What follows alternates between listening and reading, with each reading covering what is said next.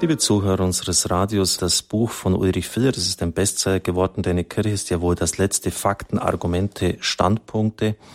Wir hatten historische Fragen erörtert, die Kreuzzüge, Hexenverfolgung, Inquisition, Fall Galileo, Sklaverei, soziale Frage, gerechte Krieg, Kirche und Nationalsozialismus. Und jetzt geht es um Liebe, Lust und Leidenschaft.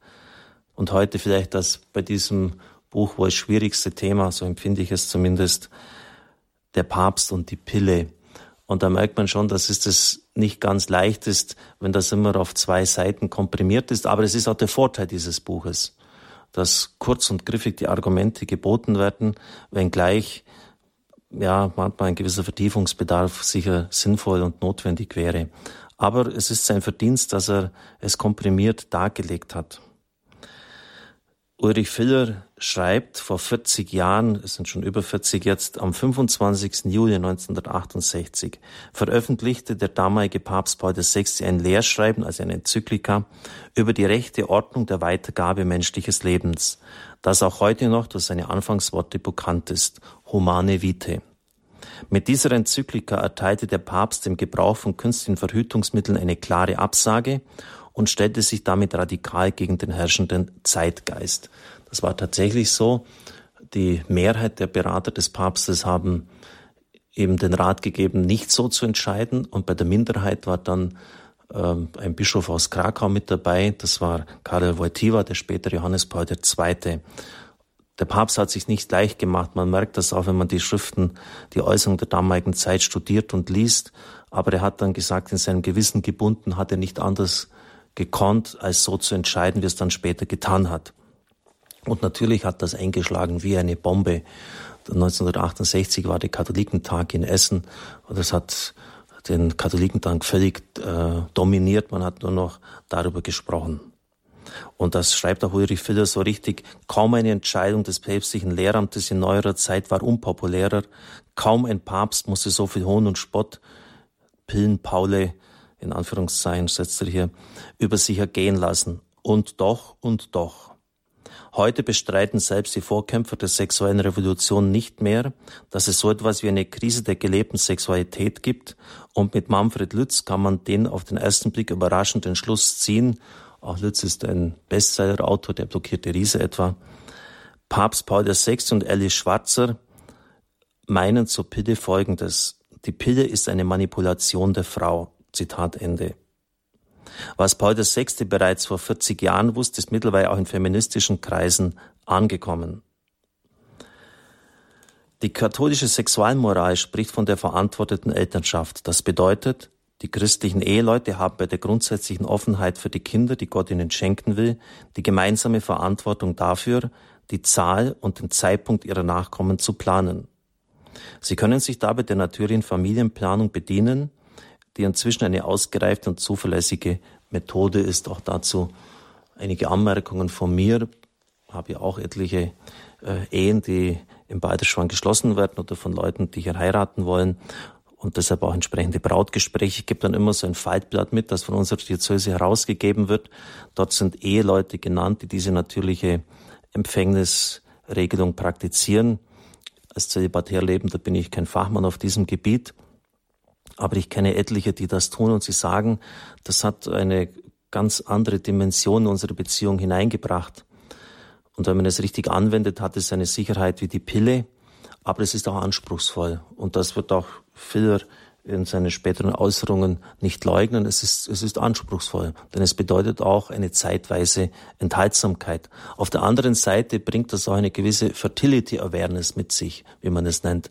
Das heißt, die Frau empfindet und auch der Mann in der Folge ähm, hat entwickelt ein ganz anderes Empfinden für den Körper, weil es im Zyklus dann so einen Umschwenkpunkt mal gibt, wo irgendwie die Hormoneinstellung geändert wird. Das ist immer so ein Krisenpunkt bei der Frau. Und wenn man das weiß als Mann, kann man auch ganz anders damit umgehen, das ganz anders handeln. Bischof Elmar Fischer, den Sie ja gelegentlich auch bei uns hören, am Donnerstag, wenn ich mal nicht hier bin, feiert er die Messe, war Bischof von Vorarlberg, von Feldkirch und für die Familien zuständig, auch über Jahrzehnte hinweg äh, der psychologischen Beratung tätig, bevor er Generalvikar und Bischof geworden ist. Und er hat sich äußerst intensiv damit auseinandergesetzt. Und er sagt, das sei wissenschaftlich auch belegt, dass bei den Paaren, die diese natürliche Empfängnisregelung praktizieren, angeblich nur zwei Prozent dann sich später mal scheiden lassen. Also es hat offensichtlich für eine Kultur der Beziehung enorme Konsequenzen. Zwei Prozent hat er mir mehrfach gesagt. Bei uns ist Dr. Pascal Gläser, der das in die Hand nimmt. Immer wieder höre ich auch bei Seelsorge Fragen, aber bei mir funktioniert das nicht. Mein Zyklus ist unregelmäßig. Wie gesagt, ich bin kein Experte, aber ich habe mich dann kundig gemacht und es wurde mir mitgeteilt, dass es auch dort funktioniert. Also wenn man dann die Temperatur ähm, aufschreibt und das ist alles ein bisschen in Diskreditierung gekommen, weil Knausogino und andere Methoden, Vorgängermethoden in den 60er, 70er Jahren sehr, sehr unsicher waren und eigentlich nicht die Sicherheit gebracht haben, die notwendig gewesen wäre. Aber die natürliche Familienplanung ist wirklich ein Weg, auf den sie natürlich beide einlassen müssen. Und mir ist es aus vielen Beicht- und Seelsorgsgesprächen durchaus bewusst, wie schwierig das ist. Das ist alles andere als leicht.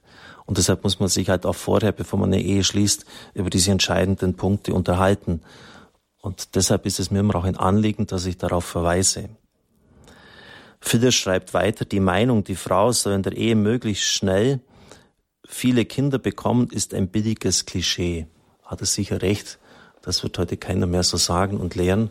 Aber wenn wir ehrlich sind, müssen wir an die eigene Brust klopfen. Das war früher keineswegs so.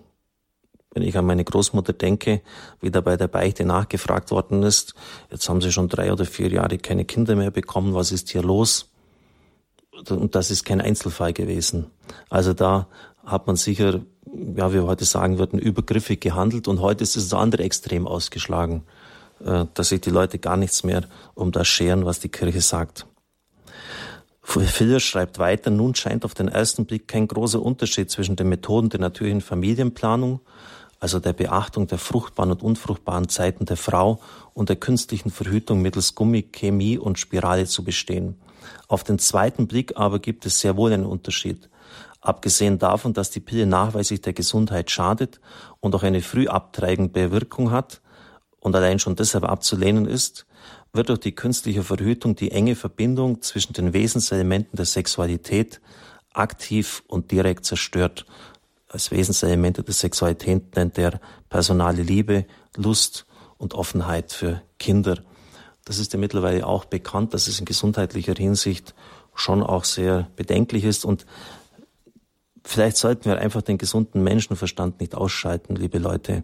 Wenn jemand jahrzehntelang künstlich Hormone zuführt, dann kann das doch für den Haushalt der Frau nicht ohne Folgen bleiben. Und das weiß man auch mittlerweile.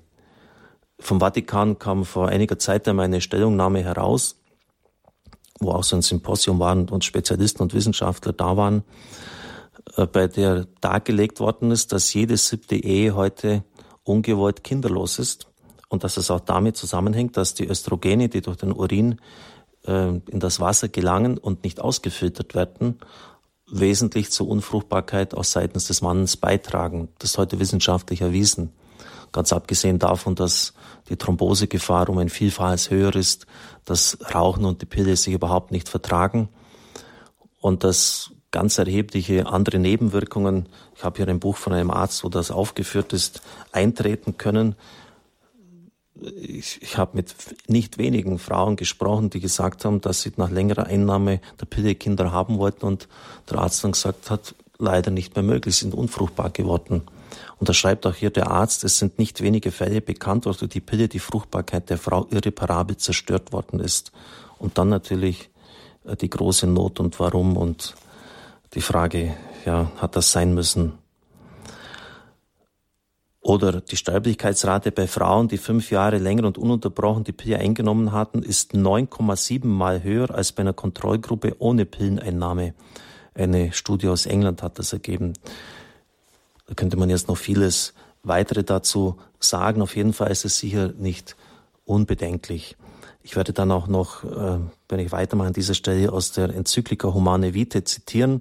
Ich war ja auch Pfarrer und bei vielen Pfarrgemeinderäten und immer wieder kam es auf dieses Thema zu sprechen. Dann habe ich gefragt, habt ihr denn nach, was der Papst damals geschrieben hat? Habt ihr das mal jemals in der Hand gehabt? Weit über 90 Prozent hat es nie in der Hand gehabt. Und deshalb möchte ich einfach Sie mal bitten, heute haben wir doch alle diese Möglichkeiten des, des Zugangs über Internet. Sie können das aufrufen, Humane Vitae, Paul VI. und es nachlesen. Und Sie werden erstaunt sein, dass das keineswegs ein verstaubtes Argumentieren, ein, ein, ein knöchertes, rückwärtsgewandtes Denken des Papstes ist, sondern dass er prophetisch eigentlich fast alles ähm, vorweggenommen hat, was jetzt dann auch eingetreten ist auf diesem Gebiet. Also machen Sie sich wirklich mal die Mühe, dass Sie das im Internet mal runterladen. Sie können es aber der Deutschen Bischofskonferenz bestellen und mal nachlesen. Sie können dann immer noch anderer Meinung sein. Aber ein reifer Gewissensentscheid erfordert einfach, dass man mal das zur Kenntnis nimmt, was der Papst überhaupt sagt. Ja, damit möchte ich es für heute bewenden lassen. Wie gesagt, vielleicht jetzt in dieser Vortragsreihe der vielleicht schwierigste Part, gerade wenn der Grafiker hier ist. Habe es nicht eigens ausgesucht, haben wir uns überlegt schon, ob ich es überspringen sollte. Aber warum denn eigentlich? Ähm, ähm, das war jetzt einfach an der Reihe dran. Und ich glaube, es ist schon ein wichtiges Thema, auch gerade für die Kultur eines Miteinanders in einer Ehe. Und Sie können sich an unsere Diözesen auch wenden. Das wird nicht nur in Augsburg so sein. Ich habe Dr. Pascal Gläser persönlich kennengelernt. Ein absolut überzeugender Mann, äh, der das wirklich auch vermitteln kann, wo Sie sich hinwenden können und auch Rat bekommen. Ich darf Ihnen den Segen geben. Es segne und behüte Sie der mächtige und gütige Gott, der Vater, der Sohn und der Heilige Geist. Amen. Ich wünsche Ihnen einen gesegneten Tag.